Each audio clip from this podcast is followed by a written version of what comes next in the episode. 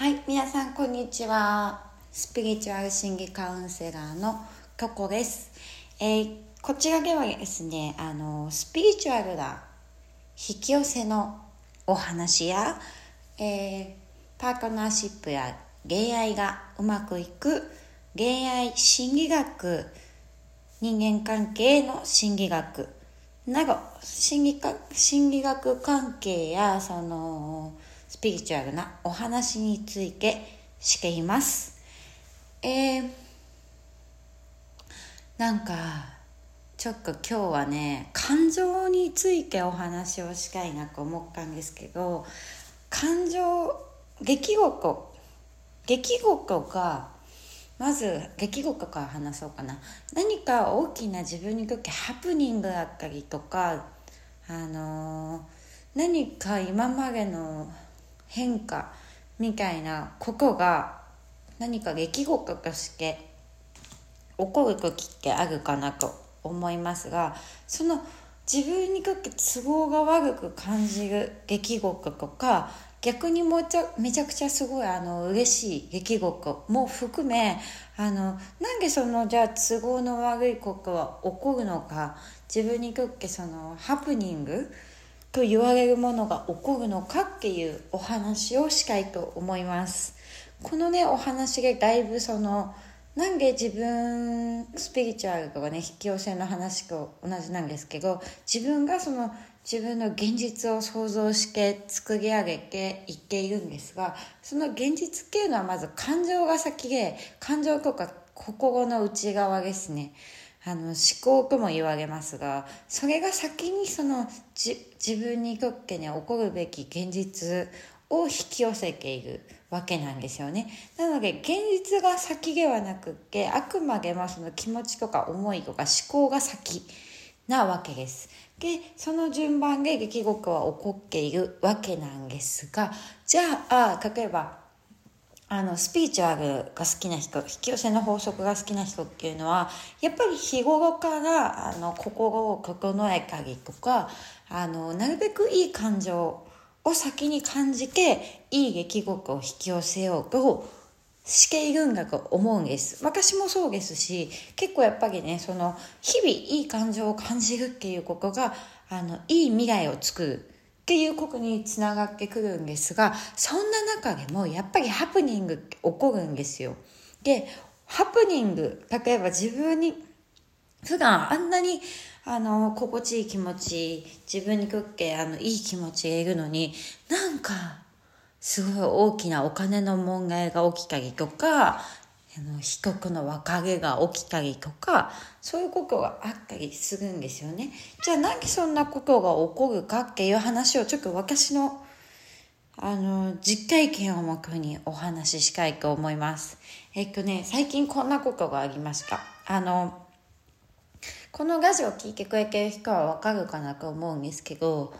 あの私猫を家で飼ってるんですけどその猫の声とか。結構うちの猫鳴くんですよね。で鳴くので結構多分ねこの家自体はペット可のお家に住んでいるんですけどペットの敷金みたいなやつをちょっと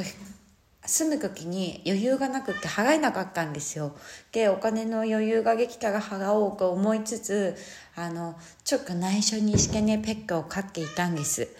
ダメなやつですよね。私そういうやつなんですよ。で私そういうやつなんですけどあのやっぱりその中であのちょっとまた猫が邪魔しに来たんですけどその中で、えっとやっぱね両親が痛むなと思ったんです。で不動産屋さんのその仲介に入って入ってくれた方がめちゃくちゃいい人でいい人でなんかそのその人を騙しているのもすごい自分が情けないなと思ってやっぱ正直に生きたいって思ってるのにそんな人に嘘をついたりとかルーグルを破る私なんてみたいな情けねえみたいな気持ちがあったんですよ。でこの気持ち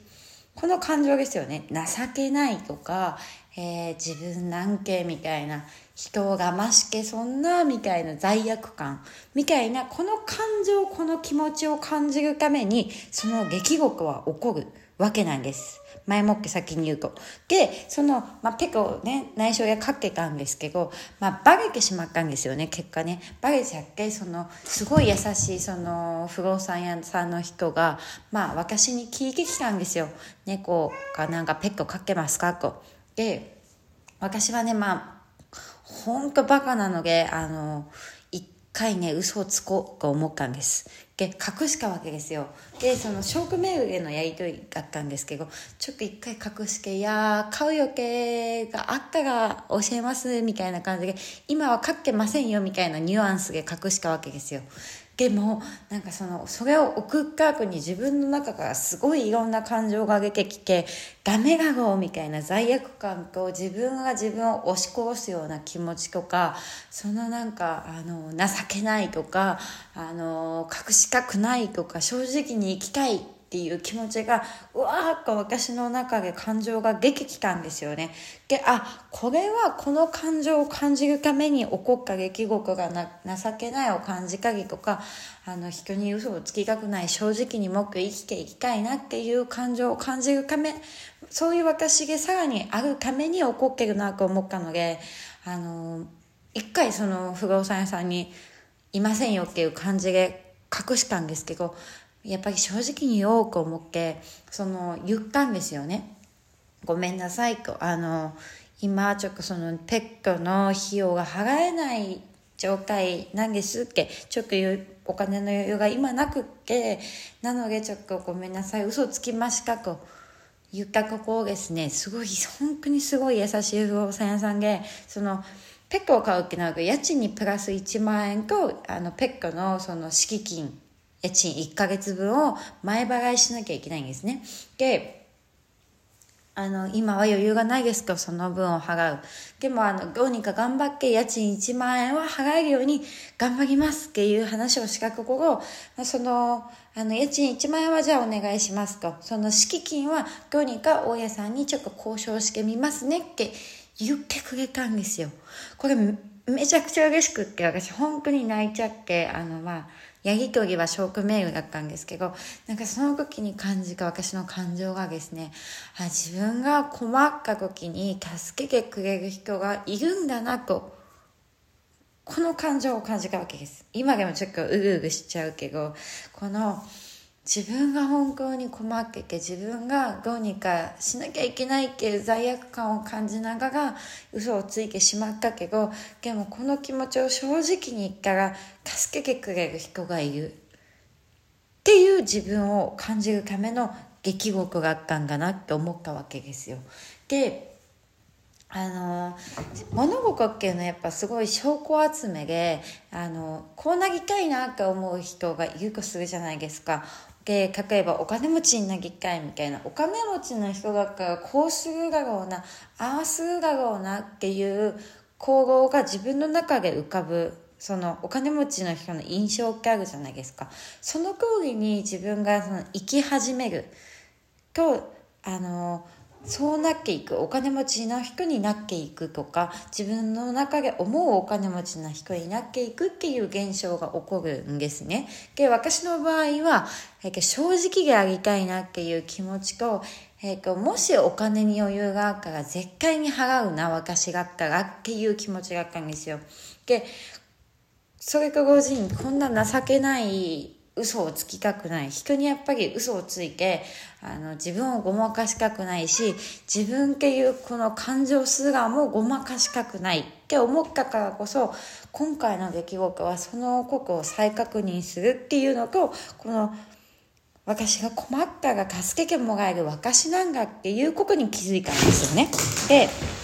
そのここがすごく大事だなと思うんですけど自分が困ったら助けてくれる人がいるんだっていうのってすごいいいセルフセルフイメージなわけですよね。で、自分が困ったら助けてくれる人がいる。私は助けられる人間なんだって自分に思えたっていうことは、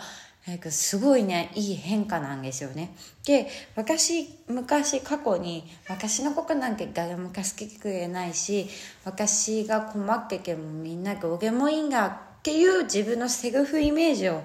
持っていたわけなんですよ。すごいあの、情けないながらにね。で、思っていて、あのただそのそれは本当に思い込みで私が困った時は誰か絶対助けてくれてるなっていうこの記憶いい記憶集めというかいい証拠集めも今回一緒にできた出来事なんですね。そう、出来事っていうのは、あの、必ずマイナスに最初見えるようなことでも、プラスも必ずくっついているので、そこをね、あの、見つけてほしいなと思います。で、そのプラスを見つけることによってですね、すごい相手に感謝できたりとか、この感謝しようっていう気持ちの感謝じゃなくって、私は本当に、あ、めちゃくちゃありがたいと思ったわけですよ。で、その不動産屋さんの人は、まあ、友達でもないですし、あの、まあ、その契約の時に会って契約を交わしたっていうぐらいなんですけどでも本当によくそのね家賃の交渉とかもしてくれたりとかあの、まあ、今回はその余裕がないですって言ったらそのペックのね交渉をしてくれたりとか、まあ、いろいろ自分にとってすごいありがたいあのお得なことをしてもらっているわけなんですよね。でやっぱ正直に生きるとそうやって正直なものを助けようとしてくれる人が現れるんだなと思ったわけですよ。で、もし私がですよ、逆の場合、全く罪悪感を感じない、ペットをかけること罪悪感を感じないし、全然平気と思うんだから、嘘ついて OK がったりもするんです。これ分かります？この感情の違いなんですよね。私の場合は罪悪感を持っていたから、その罪悪感をまた引き寄せてしまうので、ここであの罪悪感を切ろうと思ったんですが、例えば私がこのペットのことで罪悪感を感じなければ、それはそれで大丈夫な出来事だったりもするんですよね。ただまあ何かの出来事には何かしらのあのそのプラスの面とマイナスな面は必ずあるっていうこともあるので、そうやってあの自分にとってね、都合の悪そうな出来事っていうのも見てい